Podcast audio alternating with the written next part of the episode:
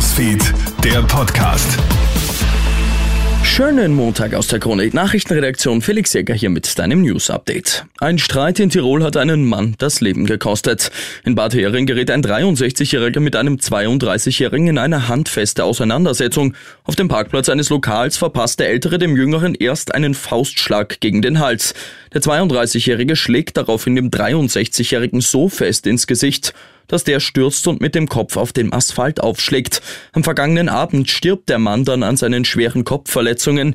Der Grund für den Streit ist noch immer unklar, sagt Polizeisprecher Christian Viehweider. Der genaue Hintergrund ist unbekannt. Wie gesagt, es war vorher eine verbale Auseinandersetzung, welche dann eben in weiterer Folge eskaliert ist. In Alexandria in Ägypten ist ein 13-stöckiges Wohngebäude eingestürzt. Fernsehbilder zeigen heute die Feuerwehr vor einem Trümmerberg. Laut Medien hat sich im Erdgeschoss des Hauses ein Supermarkt befunden. Darüber waren Sommerunterkünfte. Das oberste Stockwerk ist offenbar ohne Genehmigung gebaut worden. Informationen über Todesopfer und Verletzte gibt es noch nicht. Gute Nachrichten gibt's von den Strompreisen. Für Kunden der Wien Energie wird es nämlich ab Juli günstiger. So sollen die Strompreise zwischen 25 und 52 Prozent sinken. Davon sollen sowohl Neu- als auch Bestandskunden profitieren. Auch bei der Fernwärme und dem Gas soll es Nachlässe geben. Insgesamt sollen rund 340 Millionen Euro an Kunden zurückfließen. Und die Polizei zieht nach dem 40. Donauinselfest eine relativ positive Bilanz. Dieses Jahr hatte man die Zahl der Beamten im Einsatz von 650 auf 800 erhöht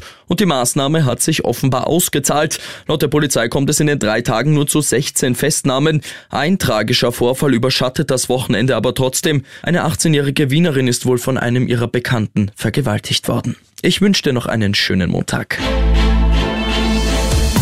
Krone Hits, Newsfeed, der Podcast.